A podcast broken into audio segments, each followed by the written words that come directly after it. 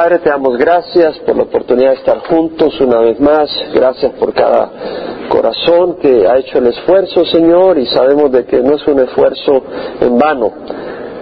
Señor, todo lo bueno requiere muchas veces para poder recibirlo, hacernos disponibles hacer ese tiempo, Señor. Y te damos gracias por aquellos que lo están haciendo, Señor, que dentro de sus posibilidades tú les has permitido en tu gracia traerlos. Sé tú en medio de nosotros, Padre. En alguna frase, alguna palabra, en tu misma palabra, Señor, en alabanza, manifiéstate poderosamente, fortalece corazones, anima, guía, bendice, te rogamos en nombre de Jesús. Amén. Salmo 87, Salmo de los hijos de Coré, cántico. Salmo, mismore, quiere decir eh, un salmo, esa es la traducción que se le da 57 veces que aparece en la Biblia, y viene de una palabra que quiere decir cantar, hacer música, tocar un instrumento musical. Entonces la palabra acá habla de un cántico realmente en este caso religioso, ¿no? Eh, y de hecho dice cántico. La palabra cántico quiere decir un canto, un canto para cantar. El canto que canta un coro, o la música que se produce con instrumentos musicales, acá se refiere a un cántico, este es un salmo, este es un cántico para ponerle música y cantarlo en el templo. Es un cántico de regocijo y empieza el versículo 1, en los montes santos están sus cimientos. Su, su enfoque es de regocijo en Jerusalén, la ciudad de Dios. Y dice, en los montes santos están sus cimientos, es decir, los cimientos de la ciudad están en los montes santos. Jerusalén está establecida sobre montes, está situada en montes y rodeada de montes. Al este está el monte de los olivos, y ese monte tiene realmente tres elevaciones. Al norte está una elevación que se llama el monte Scops, Scops, Scopes, luego hay una elevación en medio y hay una elevación al sur. Y esa elevación al sur se llama el monte de la destrucción o monte de corrupción o monte de ofensa, porque ahí Salomón edificó altares para, para sus esposas paganas en, ese monte de los olivos, y se le llamó monte de la ofensa, monte de la destrucción. Eh, en, la parte sur del monte de los olivos, que es la parte más alta del monte de los olivos, de promedio tiene 2.700 pies de altura, más o menos 900 metros sobre el nivel del mar. Luego está el, valle Cedrón, al oeste está el monte de los, está Jerusalén, al oeste del monte de los olivos, el monte de los olivos está al este, está el valle Cedrón, entre el monte de los olivos y el monte Moría. El monte Moría es otro monte, ahí se estableció y se edificó el templo, el primero y el segundo templo. Ahí fue donde Abraham iba a sacrificar a Isaac y el Señor lo paró. Y luego en la zona occidental está el Monte Sión, es una cadena montañosa que viene y está el Monte Sión. En un momento determinado se identificaba al sur, oeste, en otro momento se identificaba al noroeste. De todas maneras, es una zona montañosa, es el punto principal. En el tiempo de David, los jebuseos eran los que habitaban en Jerusalén David conquistó la ciudad y la llamó la ciudad de David y el lugar ese se conocía como la fortaleza de Sión, así se conocía. Entonces, en segunda de Samuel, segundo libro de Samuel, capítulo 5, versículo 4 al 9, leemos de que David conquistó ese lugar, le llama la ciudad de David, a lo que es la fortaleza de Sión. Ahí vemos el nombre Sión y Sión es un nombre usado para referirse al monte donde está establecido Jerusalén, que está establecido en montes, en una zona montañosa. Entonces se le llama Sión a esa zona, a los montes. Hoy también se le llama Sión a la ciudad. ¿Estamos? A la ciudad misma. Entonces vamos a, a volver al Salmo 87.1. En los montes santos está sus cimientos, le llama santos. La palabra santos, Kodesh, Kodesh, que quiere decir apartado, separado, consagrado, es decir, esos montes, esa, esa área fue separada por Dios desde antes de la fundación del universo para su propósito. Y Dios apartó esos montes que en un momento determinado estaba en manos de los enemigos de Israel, es decir, cuando David llegó y tuvo que sacar a los jebuseos de Jerusalén, porque ellos los que estaban ahí gobernando esa área. Ese monte santo ese monte apartado fue el monte que Dios le dijo a Abraham, ve y sacrifica a tu hijo Isaac ahí. Entonces fue un monte consagrado para Dios glorificarse ahí a través de su siervo, el siervo Abraham, porque Abraham eh, mostró ser un hombre de fe y también se pudo ver la obediencia de Abraham que trajo gloria al Señor. ¿verdad? Ahí mismo también Dios mostró su grandeza al proveer un sacrificio cuando iba a matar a Isaac. Dios milagrosamente ahí mostró su gloria y su provisión, proveyendo un carnero. Ahí Dios dio la victoria a David sobre sus enemigos. Esa es una muralla natural, un lugar difícil de acceso, y ahí Dios le dio victoria a David contra sus enemigos. Ahí Dios estableció su templo donde su presencia se manifestaba. Cuando Salomón inauguró el templo, eh, bajó la nube de, la gloria del Señor y eh, fuego consumió la víctima y eh, la ofrenda en el altar. Ahí Dios, en la persona de Jesús, rindió su voluntad. Jesús rindió su voluntad en Getsemaní. Jesús rindió su voluntad a Dios en el monte Getsemaní, porque es en el monte de los olivos, en esos montes. Ahí Dios venció a nuestro enemigo en la cruz, en el Calvario. Ahí Jesús ascendió al cielo, en el monte de los olivos. Ahí Jesús regresará al monte de los olivos. Ahí es donde va a aterrizar. Ahí será la capital del milenio. Entonces vemos que Sion es un lugar glorioso. Dios lo ha apartado para su propósito. No es Roma, es Jerusalén. Hay que leer la escritura. Versículo 2 al 3. Jehová ama las puertas de Sión más que todas las otras moradas de Jacob. Cosas gloriosas se dicen de ti, oh ciudad de Dios. Entonces vemos que Jehová ama las puertas de Sión. Está hablando de que le está llamando Sión a la ciudad porque los montes no tienen puertas. Más que todas las otras moradas de Jacob, está hablando de Jacob, se, refiere a Israel, a la nación de Israel. Es decir, más que la otra ciudad. ¿Es por qué? Porque en esa ciudad nuestro Señor Jesús dio su vida. En esa ciudad nuestro Señor Jesús reinará en el milenio. En esa ciudad Dios fue honrado en la persona de Jesús. En esa ciudad Dios fue honrado en la persona de Abraham. En esa ciudad Dios fue honrado en la persona de David, hombres de fe le trajeron honra al Señor. Y vemos de que fueron cosas gloriosas las que se dicen de ti, oh ciudad de Dios. Ya las mencioné algunas. Por lo que Dios ha hecho y hará. Y por lo que los hombres de Dios han hecho, hombres de fe.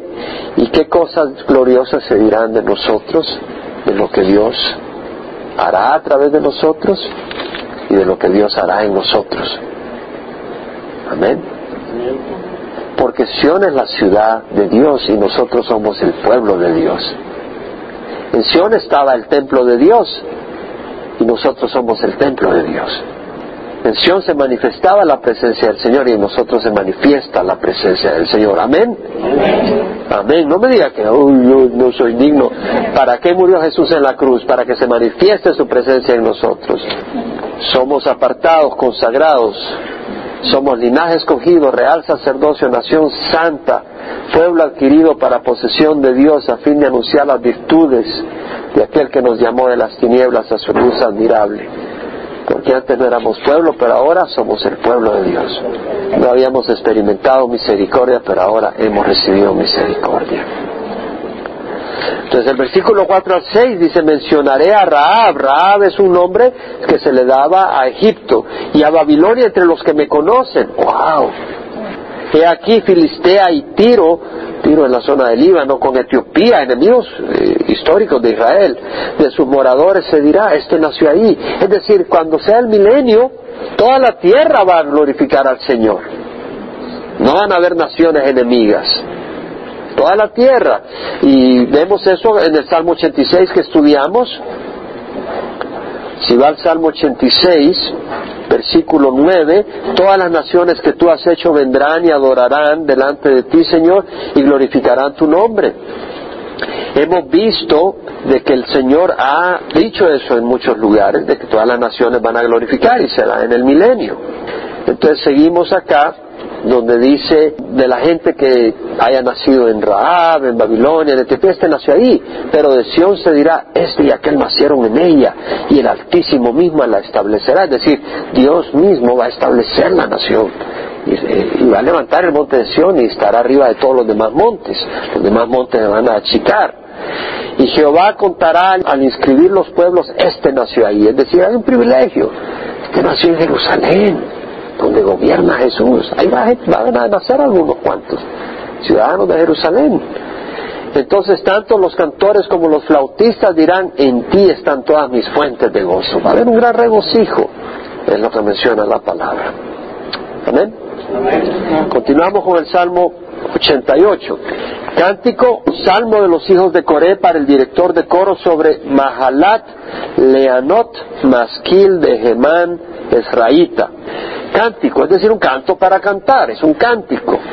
En este caso es un cántico eh, melancólico, un cántico de alguien que está medio golpeado, a veces oye las palomitas en la mañana, uh, como que están medio tristitas.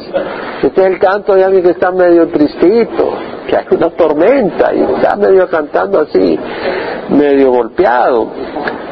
Mahalat, es el Mahalat, quiere decir, supuestamente viene, bueno, viene de una raíz que quiere decir ponerse débil, enfermarse, ponerse agotado, angustiarse. Su significado, Mahalat, es un poco incierto, dicen algunos, otros sugieren, pero su raíz, como digo, es el Kala, que quiere decir ponerse débil, enfermarse. Y el Leanot viene de la palabra Aná, que quiere decir humillar, afligir, ser humillado, afligido, estar cabizbajo, causar que uno se deprima, deprimir a alguien. Entonces está hablando acá de debilitarse, de estar medio golpeado, medio deprimido. Y masquil es un poema o canto contemplativo en el hebreo. Entonces vemos que este es un canto de dolor, de momentos duros donde uno se pone a cantar cuando está así sufriendo. Ahora dice Emán, Esraíta. Emán, este es un líder del coro. Es un levita, descendiente de Coré, hijo de Joel, nieto de Samuel. Esto lo puede ver en Primera Crónica 6, 31 al 33 y del 37 al 38. Vemos que este hombre era descendiente de Coré. Entonces, cuando leemos cánticos, salmo de los hijos de Coré, bueno, era de los hijos de Coré, pero identifica quién era, Gemán, el que lo escribió. Y dice Raíta, es decir, descendiente de Ezra, de un tal Ezra, es decir, es un patronómico o patronímico que se dice como cuando uno dice un guatemalteco, un mexicano, me explico, nativo de México, pero aquí no se refiere a una ciudad sino a una persona de la cual esa persona proviene. Ahora empieza el salmo, este es un salmo, de, mucha, de mucha ilustración para nosotros. Versículo 1 y 2, oh Jehová, Dios de mi salvación, de día y de noche he clamado delante de ti, llegue mi oración a tu presencia, inclina tu oído a mi clamor. Una vez más vemos que identifica a su Dios, oh Jehová, porque está en letras mayúsculas. Ese es el Dios del Antiguo Testamento, el Dios del Nuevo Testamento es el mismo Dios, pero es el Dios que el eh, Gemán conoce a través de su palabra, a través de las historias de cómo se ha manifestado ese Dios en el Antiguo Testamento, en los momentos difíciles, en los momentos alegres, en su fidelidad, en su justicia, en su santidad, en su disciplina, en su castigo hacia el pueblo. Oh Jehová, Dios de mi salvación, y la palabra salvación Yeshua, esa es la palabra, salvación, eh, liberación, bienestar, ayuda, prosperidad, victoria, Dios de mi victoria, Dios de mi prosperidad, Dios de mi amplitud, porque viene la palabra yasha. ¿Se acuerdan la palabra yasha, salvar? Estar amplio, holgado, en un lugar amplio, no apretado, no que estás, que no puedes ni respirar.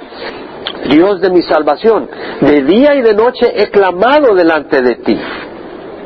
Vemos de que el salmista ha clamado de día y de noche. Ahora, yo no clamo de noche a menos que esté despierto. Y pues si estoy despierto que que no estoy dormido, pero la noche es para dormir. Lo que quiere decir es que el salmista había perdido el sueño por su angustia. Eso es lo que está diciendo y clamaba no solo de día, pero hasta de noche. El hombre no podía dormir. Clamo de día y de noche. Delante de ti era una situación difícil, continuamente afligía día y de noche al, salmista. Es decir, no, no podía quitar la situación de su mente. ya sea porque la experimentara físicamente o porque la experimentaba emocionalmente. Llegue mi oración a tu presencia, inclina tu oído a mi clamor. Ahora, entendamos que está diciendo, inclina, ahora si, si él no oyera, no le diría al Señor, inclina mi oído a tu clamor, a mi clamor, sino que le diría a alguien, oye, dile a él que no me oye, que incline su oído para que me oiga. Es una manera de decir, pon atención a lo que te estoy pidiendo. Él sabe que le oye, por eso le dice a él directamente, inclina tu oído a mi clamor. Él sabe que le oye, pero dice, pon atención. Inclina tu oído a mi clamor. Llegue mi oración a tu presencia. Él sabe que le está oyendo, porque si no, no le diría, llegue mi oración a tu presencia. Pero lo que él dice es como cuando alguien quiere una cita con el presidente. Es decir, pon atención, o sea, vamos a hablar de mi situación, Señor porque saturada está mi alma de males. El versículo 3 al 5 habla de la situación general que está sufriendo. Ya empieza a, describirla un poco. Saturada está mi alma de males y mi vida se ha acercado al Seol. Saturada, la palabra sará quiere decir estar satisfecho, estar lleno. Quiere decir que ya no le cabe más. Si una taza está llena, ya no le cabe más. Lo que quiere decir es, ya no aguanto más. Ya no puedo aguantar más ya llegué al tope, ya no hay espacio en esta persona para sufrir más, ya llegó al máximo del sufrimiento, ya mi vida no puede tolerar más, llena está mi alma de males, estoy repleto. Y la palabra males, raj, quiere decir males, miserias, calamidades, injurias, injusticias, situaciones opresoras, oprimentes, estresantes. Saturada está mi alma de todo eso. Y mi vida se ha acercado al Seol. El Seol es la región de los muertos. Lo que está diciendo es, estoy por morir. Ya sea porque físicamente estaba con enfermedad, aunque yo creo que es más que eso, o porque emocionalmente estaba que le fallaba el corazón. ¿Has sentido alguna vez dolor de pecho por el estrés? A veces lo hemos sentido. Y él dice, Señor, me voy a pelar. Soy contado entre los que descienden a la fosa. He llegado a ser como hombre sin fuerza. Soy contado entre los que descienden a la fosa. Es decir, la gente eh, no cuenta con ella. Porque los que descienden a la fosa, tú dices, bueno, vamos a tener una reunión el, domingo, necesitamos algunos que nos ayuden. Mira que él está en el cementerio, hay que avisarle que venga. No, dice, no, no cuentan con él, no lo vas a invitar. Entonces dice, soy contado entre los que descienden a la fosa. La gente considera que ya estoy para morir. Lo dan por muerto prácticamente. He llegado a ser como hombre sin fuerza, es decir, estoy sin energía, estoy down, estoy sin ánimo, estoy deprimido, abandonado entre los muertos. Interesante, la palabra abandonado es el hopshi, que quiere decir libre, como cuando uno es libre de pagar impuestos, o como cuando uno es libre de responsabilidades. Lo que quiere decir es, me han dejado libre entre los muertos, o sea, como uno entre los muertos. Me han dejado como uno que lo dejaron ahí, lo, lo dejaron olvidado, lo abandonaron como los caídos a espada que yacen en el sepulcro de quien ya no te acuerdas y a quien ha sido arrancado de tu mano. Bueno, no es que Dios no se acuerde cuando muramos, de hecho vamos a su presencia. Lo que está diciendo es que cuando alguien muere, el Señor no dice, bueno, todavía necesita pagar la renta. El Señor no se tiene que preocupar por tu renta aquí ya, o necesita comer, pero ya no comes. Pero es para explicar cuando dice ya no te acuerdas, no es que el Señor se olvide, pero cuando uno está muerto, el Señor no tiene que preocuparse por nuestras necesidades físicas, estamos muertos. Y que han sido arrancados de tu mano. Bueno, el Señor dice que no vamos a ser arrancados de su mano jamás. Mis ovejas hoy en mi voz, yo las conozco ellas me siguen. Yo les doy vida eterna, no perecerán jamás y nadie las arrebatará de mi mano. Mi Padre que me las dio es mayor que todos, nadie las arrebatará de la mano de mi Padre. Yo y el Padre uno somos. Entendemos eso. El Señor Jesús, a través de Pablo, inspirado por el Espíritu, dice, ¿quién nos podrá separar del amor de Dios? Tribulación, angustia, persecución, hambre, desnudez, peligro, espada. Por causa tuya somos puestos a muerte todo el día, somos considerados como ovejas al matadera, pero en todas estas cosas somos más que vencedores por medio de aquel que nos amó. Dice, ¿quién nos separará del amor de Cristo? Nadie. Estoy convencido que ni la muerte, ni la vida, ni ángeles, ni principados, ni lo presente, ni lo porvenir, ni los poderes, ni lo alto, ni lo profundo, ni ninguna cosa creada nos podrá separar del amor de Dios que es en Cristo Jesús. Entonces lo que estamos viendo es que nada nos puede separar del amor de Dios. Pero cuando dice acá, me has arrancado, o de los que han sido arrancados de tu mano, es lo que quiere decir Dios es vida, Dios es el que te provee a este cuerpo vida y es como que te han arrancado de la provisión del Señor. Pero si Dios permite que te arranquen de la provisión de Él es porque Él te recibe en el cielo, hermano. ¿Sí me explico? Realmente no arrancan tu alma. Continuamos con el versículo 6 al 8. Del versículo 6 al 8, el salmista declara que el origen de todo ese sufrimiento es el Señor. Entonces dice, me has puesto en la fosa más profunda. No solo en la fosa, sino en la más profunda. En lugares tenebrosos, en las profundidades, es decir, la fosa más profunda, la que tiene más profundidad, la que, si estás en lo más profundo, estás lo más lejos de la superficie, estás más lejos de, la, de, donde están los vivos, y en lo más profundo es más oscuro. Me has puesto en un lugar profundo, oscuro, en lugares tenebrosos, es decir, lugares oscuros en las profundidades. Ha reposado sobre mí tu furor. Y la palabra furor, ¿sabe qué quiere decir? Furor, enojo, ira. Tu indignación, y no dice tu indignación pasó por aquí, reposó, se quedó ahí, como quien se acuesta en una mata. Se quedó en mí tu indignación, su indignación, pero añade después, me has afligido con todas tus olas. Es decir, eh, la palabra afligido es aná, que es afligir, humillar, debilitar, vimos eso al principio. En otras palabras, en su indignación, él ha sido afligido, ha sido humillado, ha sido oprimido.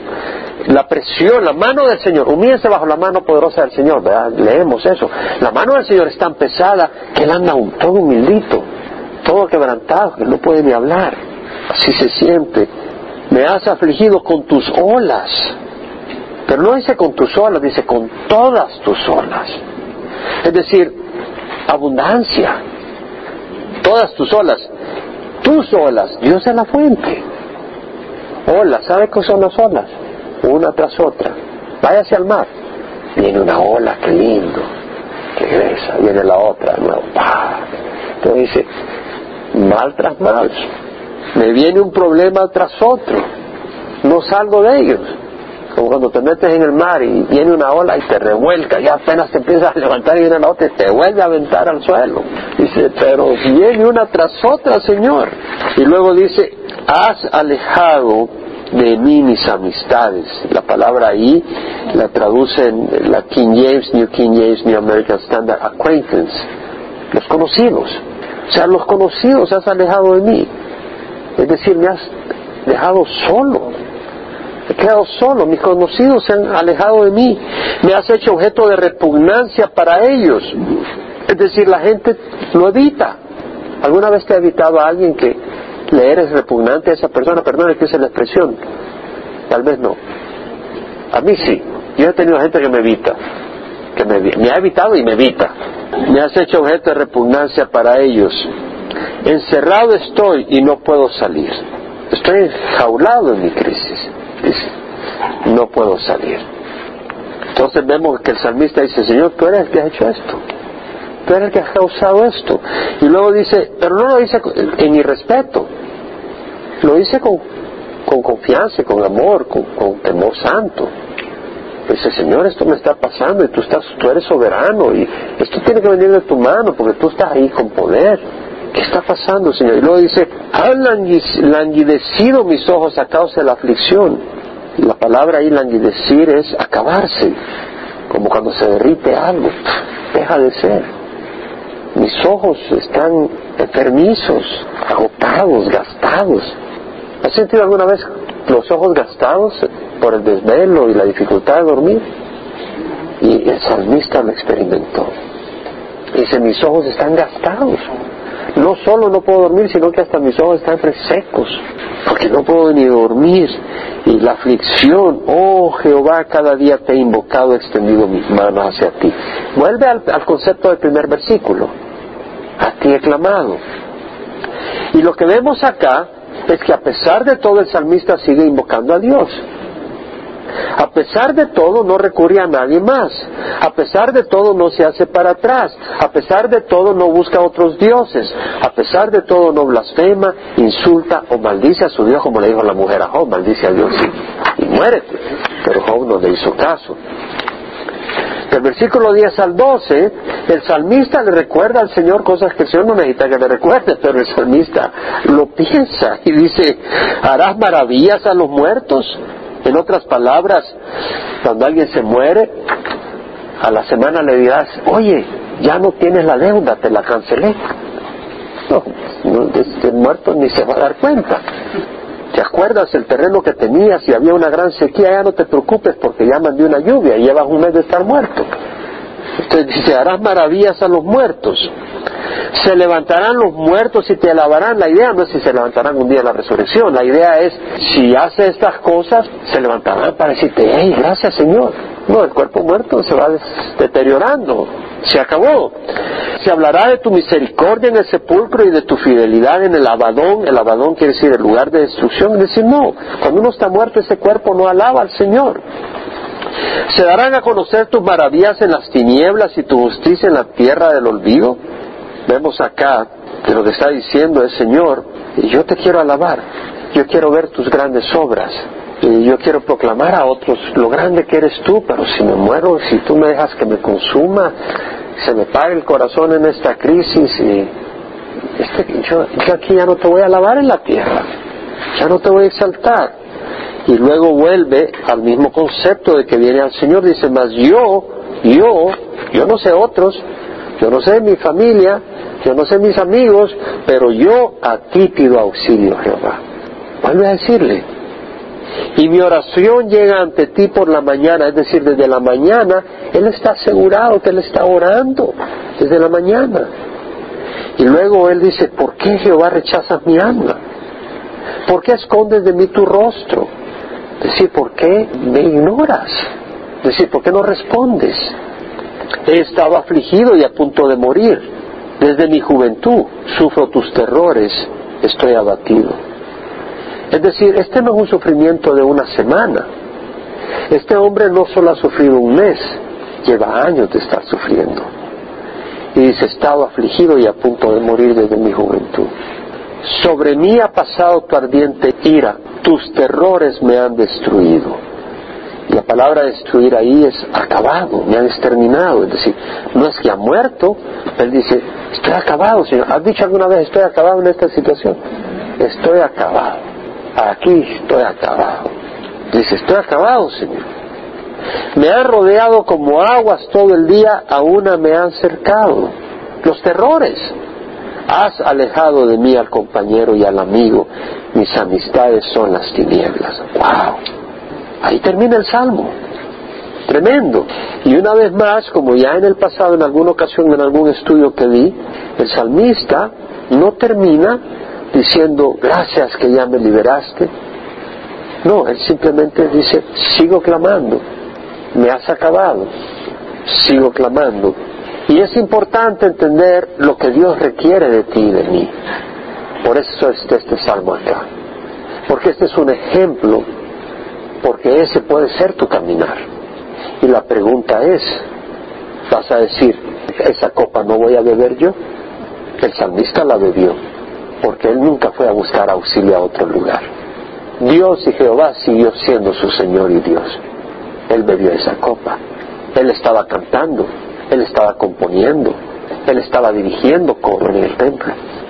¿Qué te va a hacer a ti hacerte para atrás en las cosas de Dios? Si este hombre en esta circunstancia no se hizo para atrás. ¿Qué va a hacer que tú dejes de servir al Señor? En Génesis 22 tenemos la obediencia de Abraham. Aconteció que después de estas cosas Dios probó a Abraham y le dijo, Abraham, y él respondió, heme aquí. Y Dios dijo, toma ahora a tu hijo, tu único a quien amas, a Isaac, y ve a la tierra de Moría y ofrécelo allí en holocausto sobre uno de los montes que yo te diré. Dime del momento difícil. Dios es el que lo puso en esa situación. Yo creo que esa situación es un poco más difícil que la de Temán es reíta.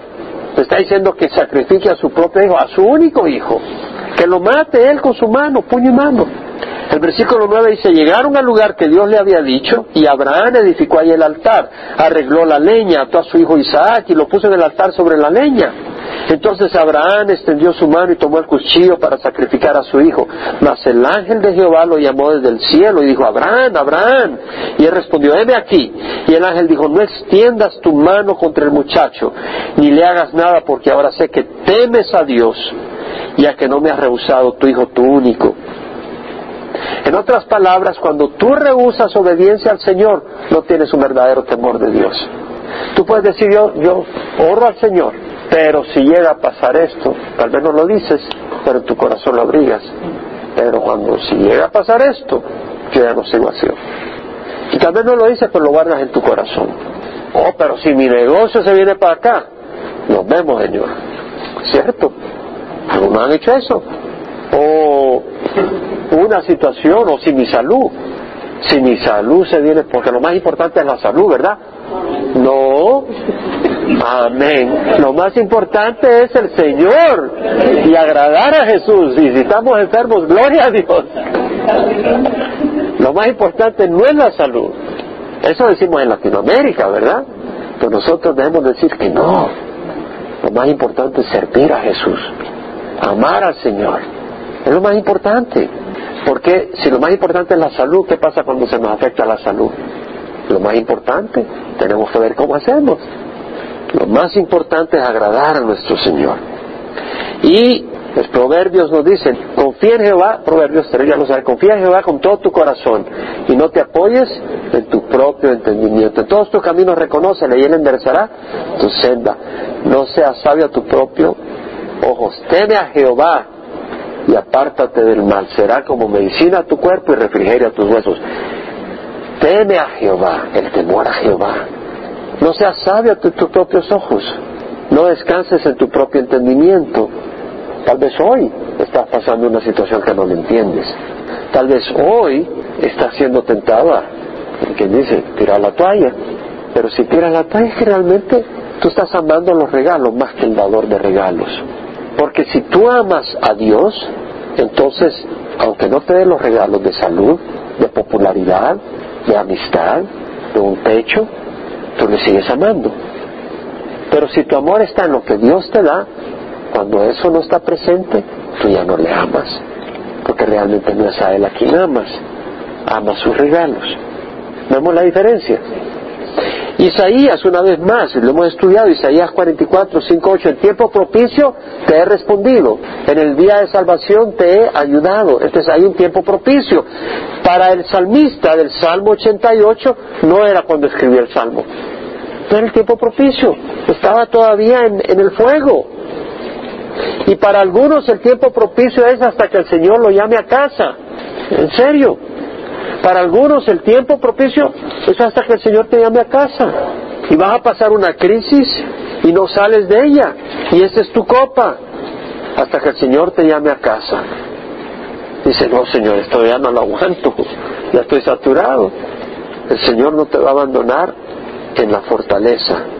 El día que invoqué, me respondiste, me hiciste valiente con fortaleza en mi alma. No quiere decir que me sacaste del fuego, pero me hiciste valiente.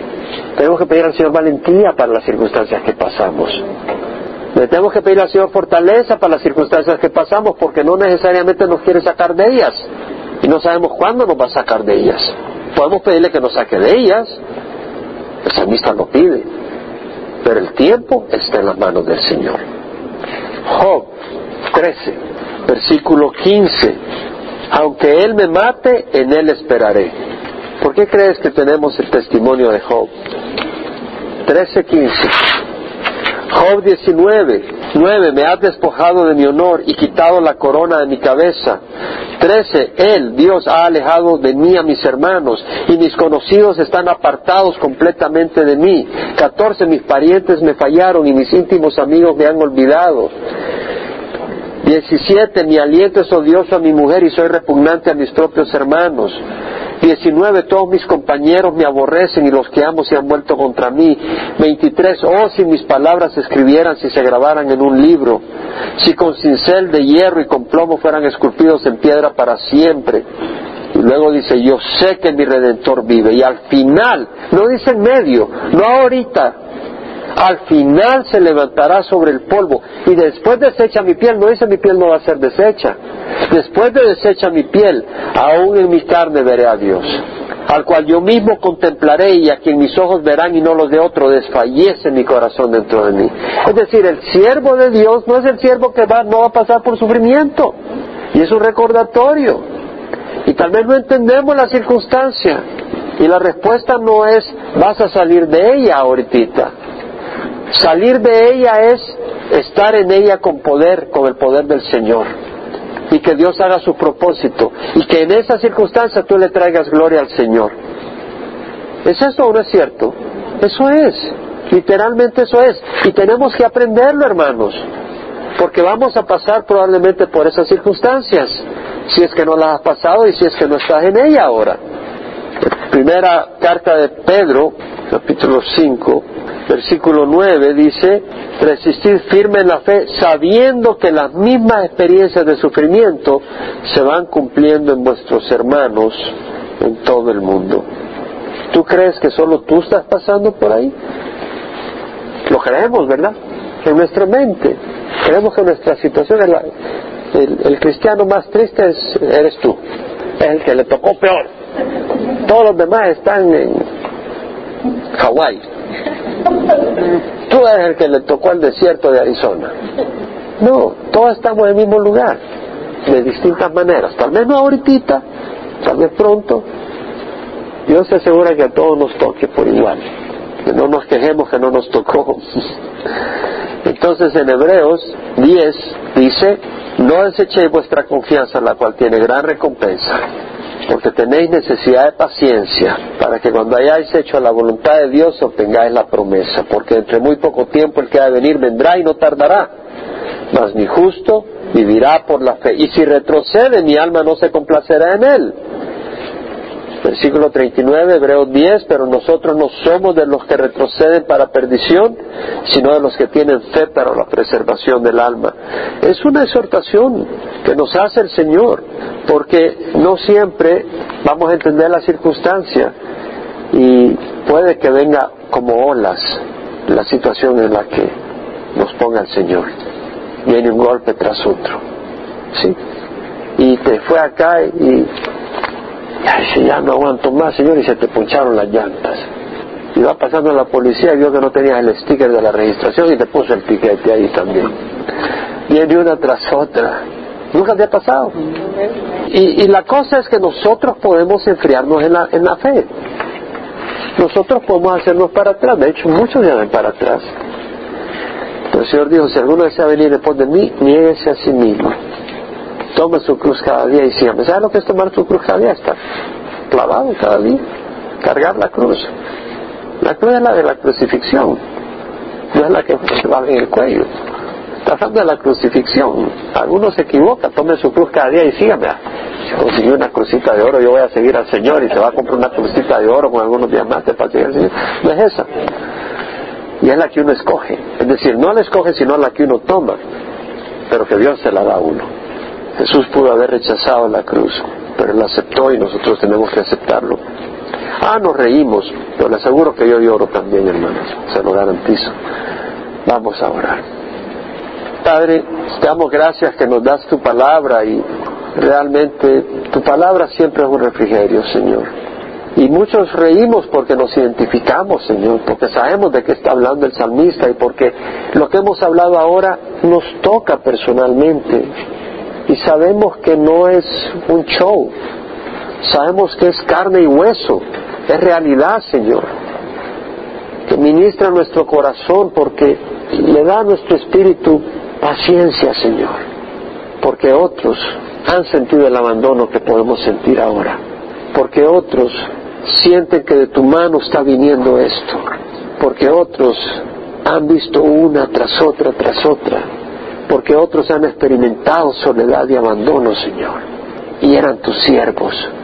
Y ellos decidieron no cuestionar tu fidelidad, decidieron no perder la fe en ti, sino simple y sencillamente siguieron clamando a ti, Señor. y dependiendo de ti. Y un día tú nos vas a remunerar ampliamente, Señor. Que ofrezca a cada uno de los que estamos acá. Ayúdanos, Señor, en nuestro compromiso y nuestro amor a ti. Por eso decía, nuestro amor es limitado, Señor. Porque cuando recibimos golpes y perdemos esto y a esto y lo otro, como que nuestro amor se enfría. Entonces nuestro amor no es hacia ti, sino a las condiciones favorables que tú nos das. Danos un amor genuino y te damos gracias por tu espíritu y te damos gracias porque sabemos de que esa verdad y tu espíritu moldeando y produciendo esa realidad en nuestras vidas nos hacen a la imagen de Jesús y traen gloria a tu nombre. Y rogamos, Señor, tu fortaleza, tu paz, tu gozo, Señor, tu fortaleza, Señor. Que tú seas exaltado en nuestras vidas en nombre de Jesús. Amén y amén y amén.